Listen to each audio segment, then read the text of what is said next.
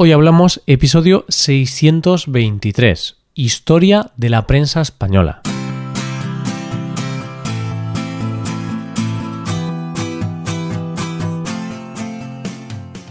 Bienvenido a Hoy Hablamos, el podcast para aprender español cada día. Ya lo sabes, publicamos nuestro podcast de lunes a viernes. Puedes escucharlo en iTunes, en Android o en nuestra página web Recuerda que en nuestra web tienes disponible la transcripción y las hojas de trabajo de este episodio y de los episodios anteriores. Si quieres acceder a todo el contenido premium y además quieres apoyar la creación de este podcast, hazte suscriptor premium en hoyhablamos.com. Buenas, oyente, ¿cómo estás? Qué tristes son las despedidas, ¿verdad, oyente? Pero son algo inevitable, porque todo en esta vida tiene un principio y un fin.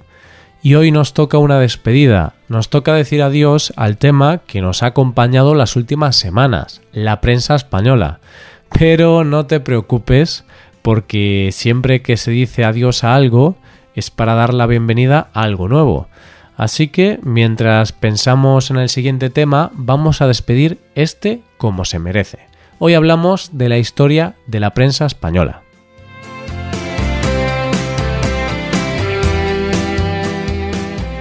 La vida es tomar decisiones, que pueden ir desde grandes decisiones como qué hacer con tu vida, en qué trabajar, hasta pequeñas decisiones como pueden ser qué me pongo hoy. Otra de esas pequeñas decisiones es cuando vas a comprar el periódico o una revista y te plantas delante de esa cantidad de opciones y piensas, ¿cuál compro? Pero claro, esa decisión ahora es más fácil para ti, oyente, porque durante estas últimas semanas hemos hablado mucho de los medios de comunicación y de la prensa. A estas alturas ya sabes cuáles son los periódicos y revistas más conocidas y vendidas de nuestro país, y por tanto tienes una buena selección entre la que escoger.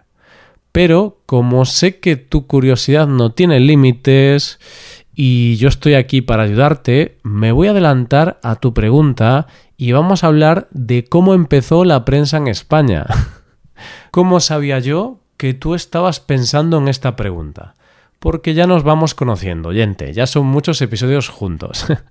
Empezamos. Desde que el mundo es mundo, la gente siempre ha tenido ansias de saber, de conocer qué pasa en el mundo más allá de su entorno más cercano. Así que, desde que se inventó la imprenta, el nacimiento de los periódicos solo era cuestión de tiempo. Aunque siempre ha habido formas de comunicación escrita, hay una fecha que marca el inicio de la prensa escrita en España, y esa fecha es el 1661. ¿Qué pasa ese año? Pasa que se publica la primera gaceta en español, la Gaceta de Madrid.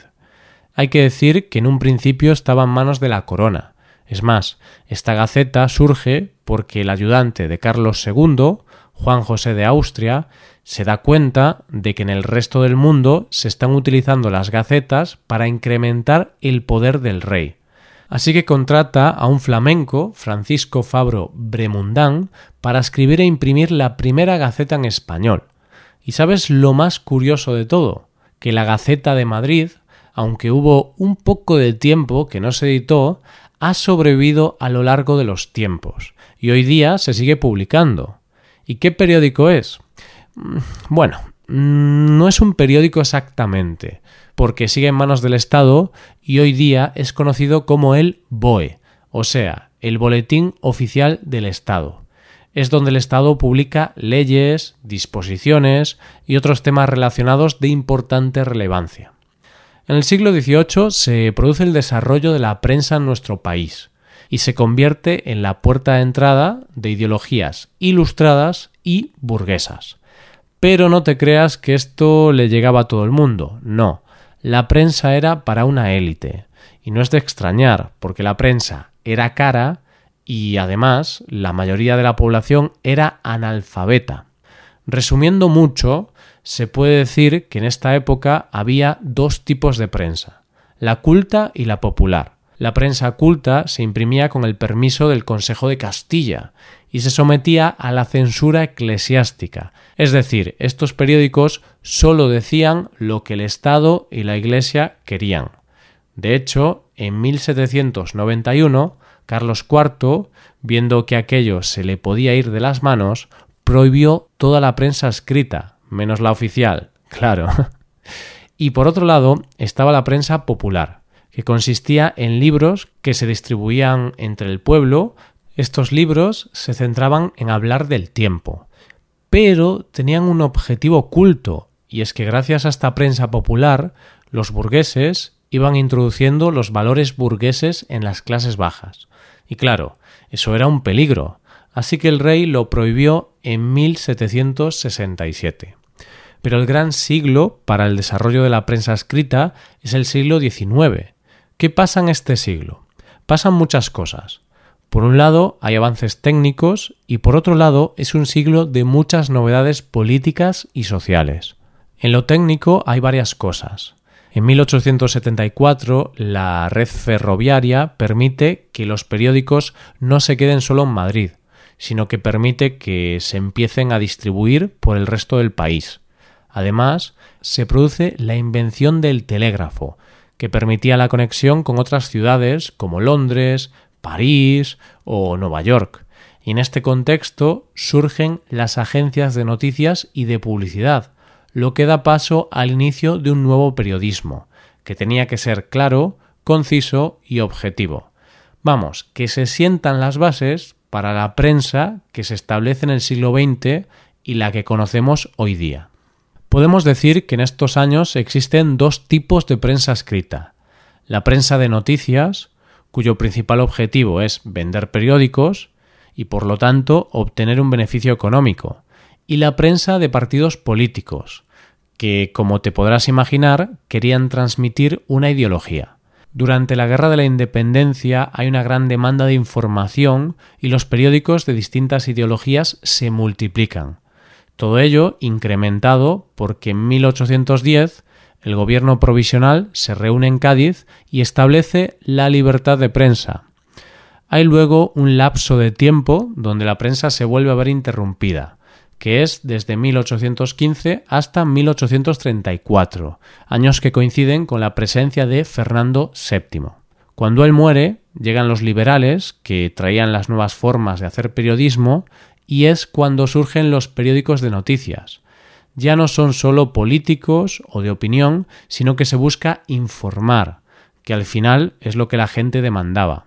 Tras la Revolución de 1868 llega la Constitución de 1869 y con ello la libertad de prensa y en 1883 la ley de imprenta favorece la aparición de más publicaciones.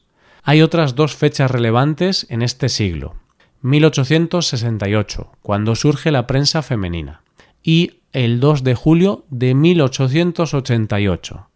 ¿Qué pasó en esa fecha tan concreta? El periódico El Liberal publicó en portada El crimen de la calle Fuencarral, un asesinato de una mujer de la burguesía. Los periódicos se unieron a la investigación, publicaban declaraciones de testigos y competían a ver cuál tenía más popularidad contando el caso fue el inicio de la prensa sensacionalista, y a partir de este momento todos los periódicos incluían ya una sección de sucesos. Llegamos al siglo XX y con él llega la aparición de un periódico mítico, el ABC, en 1905, con tendencia liberal conservadora y con la monarquía como su tema principal. La importancia de este periódico radica en que es el primero que añade fotografías a sus publicaciones, de hecho, publicó en portada una foto del atentado sufrido en 1906 en la boda de Alfonso XIII. En 1923 llega la dictadura de Primo de Rivera, lo que supone un retroceso para la prensa, ya que, como todas las dictaduras, trae la censura. Unos años después, en el 14 de abril de 1931, se establece la Segunda República, y con ella uno de los mejores momentos para la prensa. La Segunda República es conocida como la República de los Periodistas, porque en las Cortes Generales de 1931 había 47 periodistas. Aunque no hay una libertad de prensa total, sí que hay una libertad bastante amplia, ya que incluso hay periódicos como el ABC que no ven con buenos ojos a la República, pero aún así el ABC se sigue publicando. Y claro, cuando hay variedad política, cuando hay variedad de opiniones, es cuando hay debate y por lo tanto un enriquecimiento de la sociedad, y en este caso de la prensa. Pero claro, la felicidad no dura mucho, y en 1936 estalla la guerra civil, y por lo tanto la prensa solo tiene un objetivo, hacer propaganda de los distintos bandos. No es que la prensa lo hiciera por gusto, sino que ambos bandos incautaron las publicaciones para un uso de propaganda. Por un lado, el bando republicano, donde estaban los comunistas, los socialistas o anarquistas, dirigidos por sindicatos y partidos políticos. Y por otro lado, el bando nacional o franquista, donde estaban católicos, militares, falangistas, tradicionalistas y todos ellos guiados por una sola voz, Franco, Así que imagínate, oyente, toda la evolución que se había logrado, todo el esfuerzo que se había hecho por tener un periodismo objetivo, que informara a la gente, se había ido al garete. Ahora solo había un objetivo, la propaganda. Pero la oscuridad no acaba con la guerra civil, ya que, como ya sabes, la guerra trajo una consecuencia fatal para España, la dictadura franquista. La libertad de prensa se eliminó de un plumazo y todos los medios de comunicación pasaron a ser controlados por el régimen. Las características principales de la prensa en este momento es la censura previa y las consignas, que básicamente significaba que el gobierno podía incluir artículos o editoriales con una determinada tendencia o contenido. Es decir, la prensa decía lo que el régimen quería. Nadie podía decir nada que no quisiera Franco.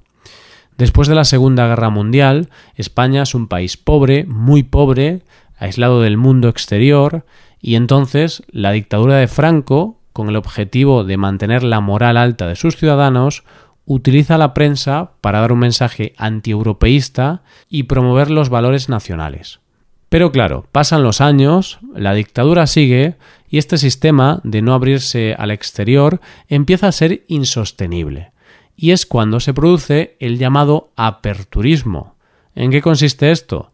Pues en que el ministro Manuel Fraga, suponemos que como muestra de un lavado de cara hacia el exterior, en 1966 cambia la política de información, haciendo desaparecer la censura. ¿Tú te lo crees, oyente? claro que no.